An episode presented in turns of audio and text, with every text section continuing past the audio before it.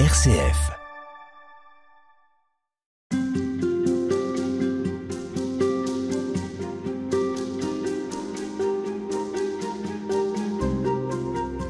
Frère Olivier Cattel, bonjour. Bonjour. Vous allez nous accompagner dans ces haltes spirituelles tout au long de la semaine pour parler du désert en ce temps de carême.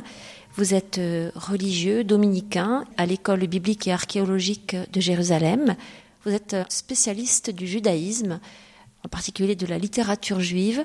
On peut préciser que vous euh, faites des études hébraïques à l'université juive de Jérusalem. Vous êtes arrivé ici en 2016. Concernant le sujet qui va nous intéresser, est-ce que votre perception justement du désert a changé depuis que vous êtes ici? Est-ce que vous en avez fait une expérience particulière? Oui, mais euh, ici le désert, bon déjà quand on arrive de France, euh, le désert est de toute façon une réalité nouvelle. Et puis on a un petit peu dans l'œil euh, le grand désert du Sahara, les grands déserts de sable. En fait pas du tout ici, on a des déserts de rochers, sans doute moins impressionnants, moins extraordinaires que, que le Sahara, etc. Ici ce qui est frappant, c'est qu'en fait quand on arrive ici euh, en Israël, on arrive à Tel Aviv, on monte, on voit, euh, c'est un petit peu comme la Provence finalement jusqu'à Jérusalem, on s'installe à Jérusalem, et puis un jour on prend sa voiture, et puis dix minutes après on est plongé dans le désert de Judée. En fait Jérusalem est à, aux portes du désert, on s'en rend pas compte parce que c'est de l'autre côté du mont des Oliviers. Tout d'un coup on découvre ce désert. Vers l'est, hein, vers l'est, voilà. Quand on va vers le Jourdain, vers la vallée du Jourdain, on va redescendre ensuite vers la vallée du Jourdain, et on est juste à côté. On a dix minutes, un quart d'heure en voiture, très près. Et cette expérience du désert, euh, c'est l'expérience finalement, bien sûr, du silence. Euh, Il y a tout un tas d'imaginaires hein, bibliques et personnels qui se fixent dessus. Mais je dirais ce que j'ai vraiment euh, découvert ici, c'est ce contraste entre le désert et des zones très vertes, comme par exemple Jéricho, qui est une oasis. Et c'est ce contraste entre la désolation et la richesse, sans doute, euh, qui marque le plus et qui, qui nous montre notre soif, justement, euh, peut-être de tentation, de richesse, on y reviendra. Voilà, on a envie de verre. Voilà. Et le désert, nous, on, on a envie d'y être, en même temps de le quitter assez rapidement pour aller vers les zones plus peuplées, pour retourner dans les villes, pour retourner là où sont les gens et, et la vie finalement. Le désert que vous avez découvert ici, est-ce qu'il correspond à celui que vous aviez imaginé en fréquentant les textes bibliques? Euh, en partie, même si j'avais enfant, je me souviens ou même adolescent ou jeune adulte, cette image du sable, je sais pas pourquoi, parce que c'est l'image qu'on a naturellement. Et ici, ce que j'ai trouvé, je dirais que j'ai été quand même un peu déplacé par cette terre sainte. Euh, quand les gens viennent, ils s'attendent à voir beaucoup les lieux saints, et en fait, on découvre un pays et une terre, et en partie cette terre désertique euh, qui est très large. Alors de désert, il en est beaucoup question dans la Bible Mhm, Oui. Oui. Le, le grand moment du désert dans la Bible, c'est après la sortie d'Égypte, les 40 ans du peuple hébreu en errance dans le désert.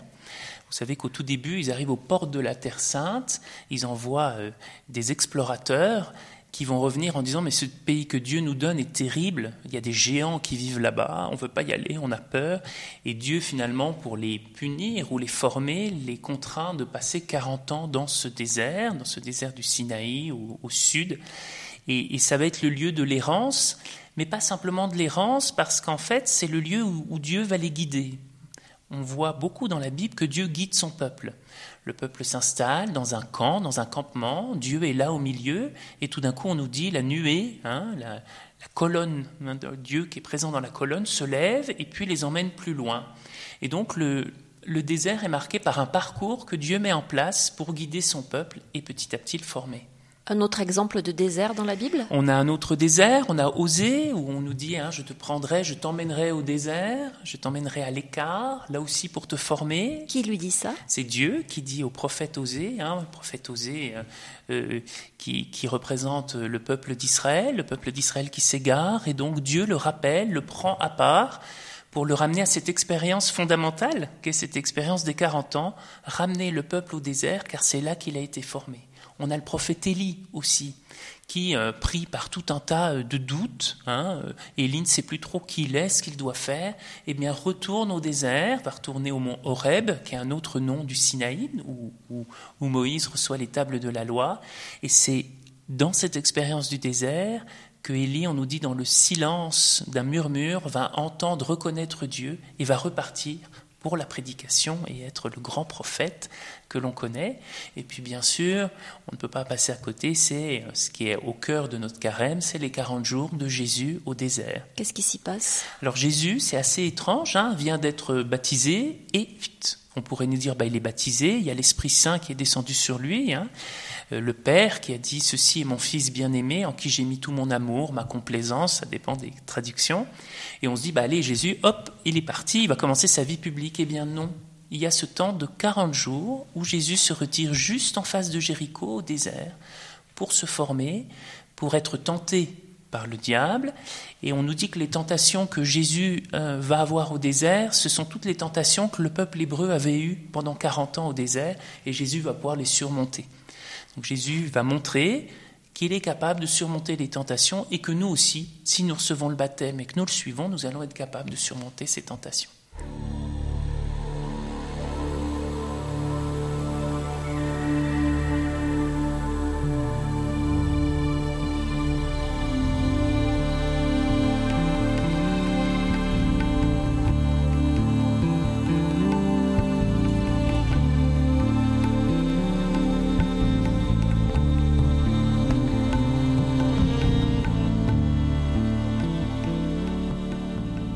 Alors, frère Olivier Cattel, on compare souvent le temps du carême, mhm. ces 40 jours mhm. qui euh, nous préparent à la mort et à la résurrection du Christ, à un temps de désert. Mhm. Comment comprendre euh, cette comparaison, cette euh, image, ce symbole? Ça s'est mis petit à petit, on va pas refaire toute l'histoire, dans l'histoire de l'Église, hein, un temps de préparation avant Pâques, avant la fête, euh, c'est vrai dans le judaïsme, il y a toujours des temps de préparation. Jusqu'à maintenant, dans le judaïsme, il y a des jeûnes avant, avant une grande fête, parce qu'on doit se préparer, se purifier. Et si on veut vivre totalement notre Pâques, eh bien, on a besoin de ce temps un peu d'intimité avec euh, Dieu, ce temps sans doute de purification, ce temps où petit à petit on se prépare à ce grand événement qui est central dans notre foi, passer dans le tombeau avec le Christ pour sortir ressusciter avec lui. Et ça se fait pas comme ça, comme un dimanche du temps ordinaire, on va à la messe, bon, c'est bien. Il y a quelque chose de tellement profond, qui est tellement fondateur pour notre vie chrétienne qu'on a besoin de préparation. Et on est obligé, et l'Église, dans sa sagesse, a mis en place ces 40 jours, sur le modèle des 40 jours de Jésus au désert, et derrière aussi des 40 ans, comme nous l'avons dit, du peuple hébreu au désert, pour nous purifier, pour nous former, et pour que nous puissions vivre notre part, je dirais, nous ayons le maximum de fruits spirituels, c'est-à-dire nous puissions la vivre de la manière la plus intense possible. Le désert, ça peut être source de vie, mhm. parce que vous parlez, mhm. vous avez parlé tout à l'heure d'une forme de punition. Mhm. Euh, c'est vrai que c'est aride, c'est inhospitalier euh, euh, pour nous. donc, passer par le désert, passer au désert, ça n'est pas forcément synonyme de mort. Non. Dans la Bible, il y a deux grands, on va dire, deux grands sens au désert. D'ailleurs, il y a deux mots. Il y a un mot dans, la Bible qui s'appelle Midbar. Le désert, c'est Dieu où Dieu nous parle. Il y a un jeu de mots, mais aussi où Dieu nous conduit. Donc c'est le lieu où Dieu va nous conduire pour nous former, nous accompagner, et le peuple hébreu va être, va apprendre à être le peuple de Dieu en étant au désert il va tout recevoir de Dieu. Il va recevoir la manne, vous vous souvenez, ce pain qui tombe six jours par semaine. Puis le sixième jour, ça tombe double pour que le Shabbat, on n'ait rien à, faire, on le garde. Euh, il, va, il va organiser ce peuple. Il va voir Moïse, mais Moïse va prendre des gens pour l'aider, 70 plus 2, hein, 70 anciens qui vont aider Moïse.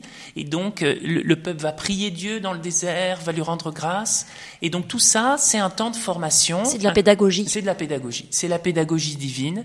Et c'est pour ça que quand il y a un problème avec Osée, ben on rappelle le peuple d'Israël au désert symboliquement pour lui dire souviens-toi. Hein, c'est un genre de un, petit redoublement du peuple d'Israël pour lui dire tiens rappelle-toi cette expérience à ce moment où je t'ai formé. Donc le désert donne la vie cette vie en Dieu, avec Dieu, et, comme un enfant, hein, vous voyez, 40 ans, bon c'est long, mais comme un enfant, Dieu va former son peuple pour que son peuple soit prêt à enfin entrer dans la terre promise. Euh, mais ça fait pas très envie quand même le désert a priori. Ça fait pas très envie. On, on, redit, hein. oui. C'est inhospitalier, euh, c'est souvent très chaud ou très froid. Très froid. Euh, on y trouve très peu de nourriture et pas d'eau du tout ou très peu aussi. Mhm. Euh, donc, qu'est-ce qui peut faire que on, y va finalement? On y va parce que Dieu nous, nous y appelle en fait. Et, on fait confiance à Dieu, un peu des fois comme des parents qui vont euh, demander à leurs enfants de faire des choses que les enfants n'ont pas envie de faire. Eh bien, euh, c'est la confiance. C'est la confiance de se dire Dieu veut mon bien.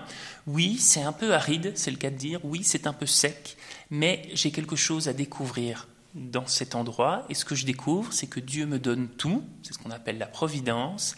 Et je fais partie d'un peuple, et c'est cette solidarité avec les autres membres du peuple qui va faire que je vais découvrir ce que ça veut dire d'appartenir au peuple de Dieu. Je ne suis pas euh, dans les villes bien confortable, un peu individualiste, où euh, ben, finalement je me suffis à moi-même. Non, j'ai et besoin de Dieu et besoin des autres pour grandir. Alors si on, pour euh, terminer ce premier mmh. entretien, on essaie de raccrocher un peu tous mmh. les wagons, cette entrée en carême, mmh. c'est consentir à suivre Dieu au désert ou à, à, le laisser nous y accompagner pour euh, c'est quoi C'est une espèce de laboratoire finalement de d'apprentissage? D'apprentissage, c'est un stage de recyclage de vie chrétienne où Dieu me prend à part pour me faire redécouvrir que c'est lui qui me donne tout, que je dois compter sur mes frères, vivre en Église, vivre en peuple de Dieu, et c'est vraiment, je crois, le point central il ne faut pas y rester, c'est pas fait pour y rester, mais on a 40 jours un petit peu eh bien, spéciaux pour se mettre à l'écart et se mettre à l'écoute de Dieu et des frères. Et je vais me rendre compte qu'en fait, il y a plein de choses, plein de bruit dans ma vie, et de retourner dans le silence du désert, peut-être de quelque chose de plus simple, je vais retrouver quelque chose d'essentiel, et à la fin, je vais non seulement trouver Dieu, les autres, mais aussi me retrouver moi-même. Et nous, on vous retrouve demain. À demain. Merci beaucoup.